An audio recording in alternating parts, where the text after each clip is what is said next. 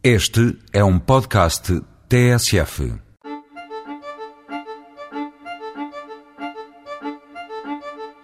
É a capital do queijo da Serra, mas não é por isso que hoje vamos a Celurico da Beira.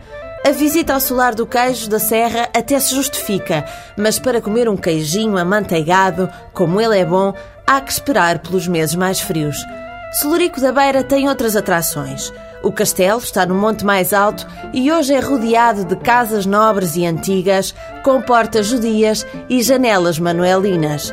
Fundado por romanos e muito utilizado nas batalhas contra os castelhanos, do cimo deste castelo é possível observar boa parte do Val do Mondego.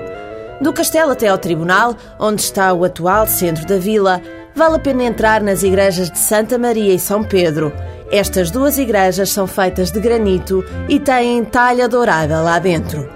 A Igreja da Misericórdia é outra visita a não perder, já que no seu interior se encontram algumas pinturas valiosas atribuídas a Isidoro Faria.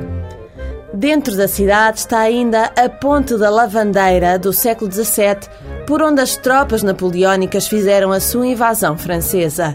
E já do século XX é a estátua que homenageia Sacadura Cabral. O aviador que atravessou o Atlântico é um dos filhos mais ilustres da Terra.